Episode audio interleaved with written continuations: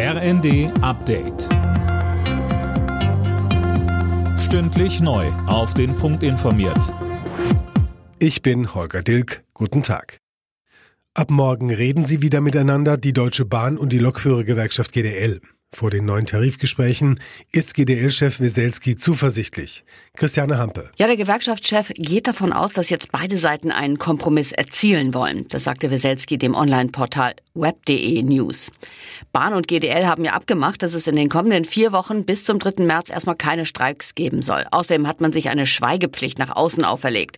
Sollte es keine Einigung mit der Bahn geben, so Weselski weiter, stehen beide Seiten unter Druck, auch die Gewerkschaft, denn dann müssen wir erklären, warum es nicht geklappt hat. Bundesjustizminister Buschmann will ein neues familienrechtliches Modell einführen, die Verantwortungsgemeinschaft. Damit können sich zum Beispiel Alleinstehende gegenseitig helfen, auch wenn sie kein Paar sind. Das Gesetz könnte kommendes Jahr in Kraft treten, sagte der Minister den Funke-Zeitungen. Der US-Luftangriff auf Syrien und den Irak kommt beim UN-Sicherheitsrat auf den Tisch.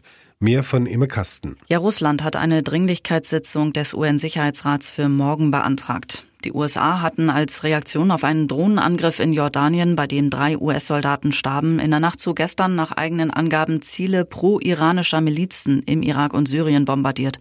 Washington vermutet diese Milizen hinter dem Drohnenangriff. US-Präsident Biden hatte daraufhin Vergeltung angekündigt.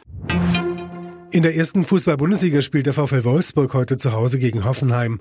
Beim VfL steht Trainer Kovac nach eher mäßigen Leistungen seiner Wölfe unter Zugzwang. Das Abendspiel wird in Leipzig ausgetragen. RB trifft auf Union Berlin. Alle Nachrichten auf rnd.de